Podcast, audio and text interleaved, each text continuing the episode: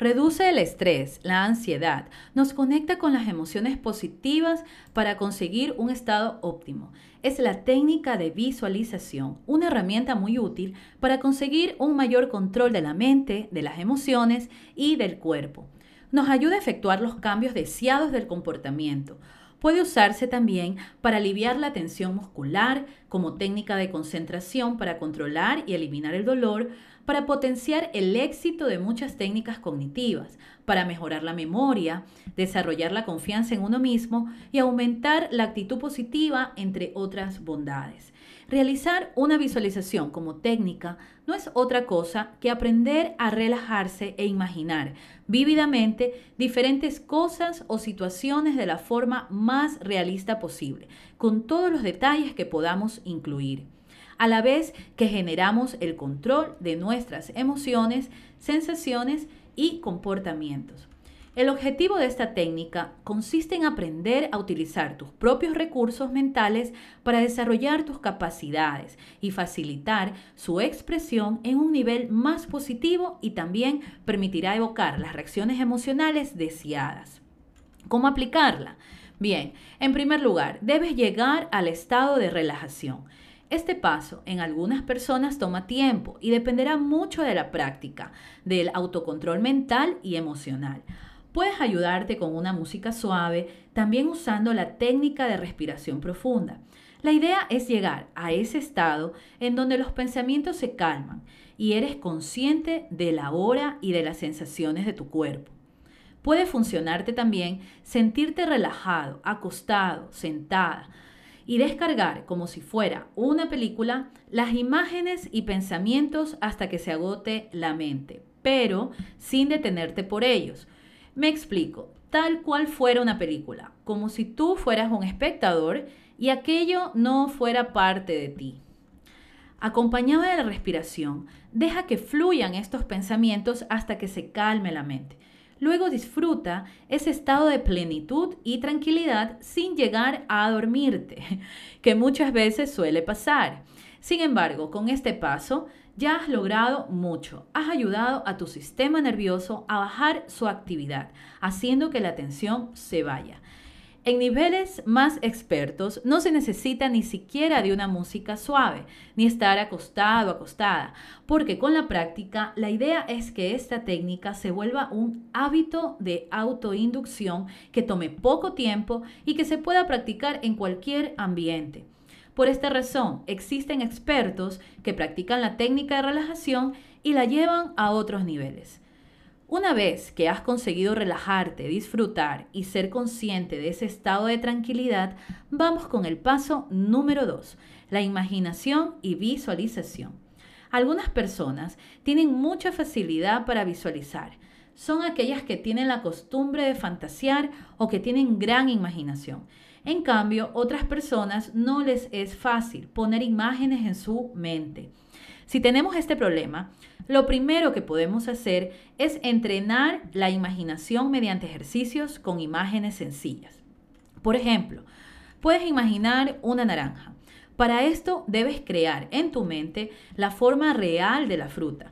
Puedes ayudarte viendo una naranja previamente y luego cerrar los ojos e imaginarte la misma imagen con cada detalle. Así estarás trabajando el sentido de la vista dentro de la visualización.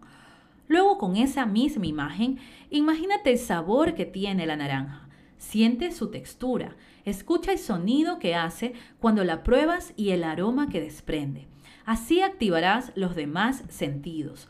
Llegar a activar todos los sentidos en ocasiones puede al principio ser difícil por la interferencia de otras imágenes o pensamientos.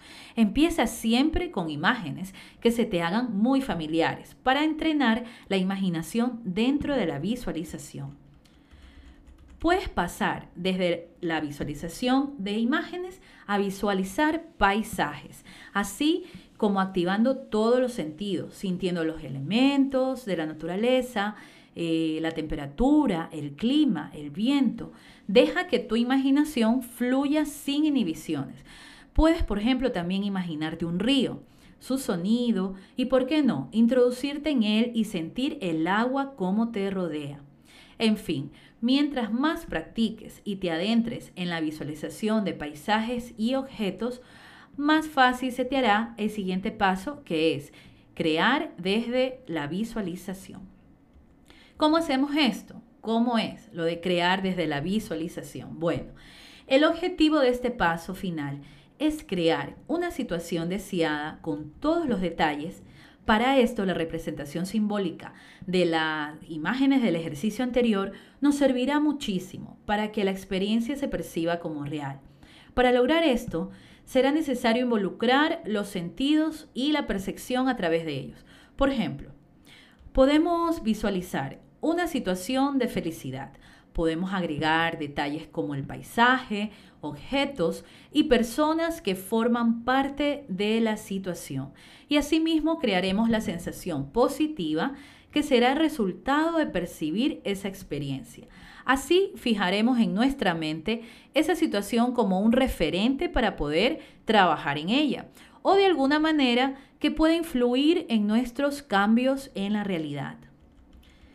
En la terapia psicológica es usada esta técnica, por ejemplo, para mejorar cuadros de ansiedad, depresión, en dificultades de atención y concentración, para cuadros de estrés postraumáticos o estrés laboral otros tipos de estrés. Y asimismo, desde la técnica del psicólogo o desde la perspectiva que utilice, visualizar la situación deseada con todos los detalles. Para finalizar, repasemos estos tres pasos en la técnica de visualización. Primer paso, relajación. Segundo paso, imaginación y visualización. Y tercer paso, creación de lo que queremos fijar o cambiar. Si se dan cuenta, el paso 2 y 3 están relacionados. Lo que, eh, lo que varía es el propósito, es eh, el objetivo. Es decir, puedes hacer técnica de visualización solo para fijar emociones positivas para empezar tu día contrarrestar el estrés, conseguir tus metas. Para esto deberás, en el paso 3, crear desde este propósito o fijar la situación deseada. Pero si lo que quieres trabajar está relacionado a procesos psicológicos que alimentan una situación a través de una conducta, desde lo cognitivo-conductual, se puede crear desde esta técnica ese objetivo, la situación o lo que se quiere cambiar, o la conducta que se quiere trabajar. Podemos trabajar también emociones en este paso, revirtiendo situaciones que nos afectan, con el fin de asimilar de mejor manera lo sucedido y entender esta técnica es usada también desde la perspectiva holística para limpieza de cuerpo energético, para trabajar en el perdón o el dolor que nos producen ciertas situaciones. Para esto deberíamos o deberemos crear la situación anterior y revertirla para fijarla en nuestra mente y mitigar el dolor que nos produce. También se suele utilizarla en el movimiento Crea tu realidad para visualizar los elementos de tu nueva realidad o analizar los elementos que no te dejan avanzar en la realización de metas u objetivos. Como hemos revisado, esta técnica es utilizada desde muchas perspectivas y todo dependerá de tus necesidades y de lo que te resuene a ti. Es muy conocida por sus efectos positivos a corto y largo plazo y tiene sus fundamentos teóricos desde las neurociencias. Bueno, en mi opinión personal, esta técnica viene muy bien con una técnica que yo expliqué en un post pasado que es el WOP, eh, para fijar metas, para eh, crear en parte tu realidad. Recordemos que el ser humano no es solo salud mental, salud física, sino somos un conjunto, un conjunto, una visión y todo está integrado, ¿no? Tanto la energía, lo que vibramos, lo que pensamos. Recordemos que la mente produce energía a través de las neuronas y a través de los pensamientos. Esta energía pues se manifiesta en, físico, ¿no? A través de la conducta y a través del funcionamiento de nuestro cuerpo. Pero también hay una parte en donde eh, alimenta nuestra subjetividad. Entonces, como vemos, todo está conectado. Esta práctica es muy buena, hacerla como hábito diariamente. A mí, en lo personal, me ha ayudado muchísimo a entender muchas cosas de mí en el desarrollo personal y también a ponerme metas y objetivos para no perderme. Y también en el proceso de perdonar situaciones o personar a personas o superar ciertas situaciones. Puedes revertir y puedes crear, entender un poco mejor desde la visualización a través de crear esa situación, imágenes o eh, pues lo que tú quieras, ¿no? Entonces, animémonos a usar esta técnica. Bien, hemos llegado a la parte final de este podcast número 9.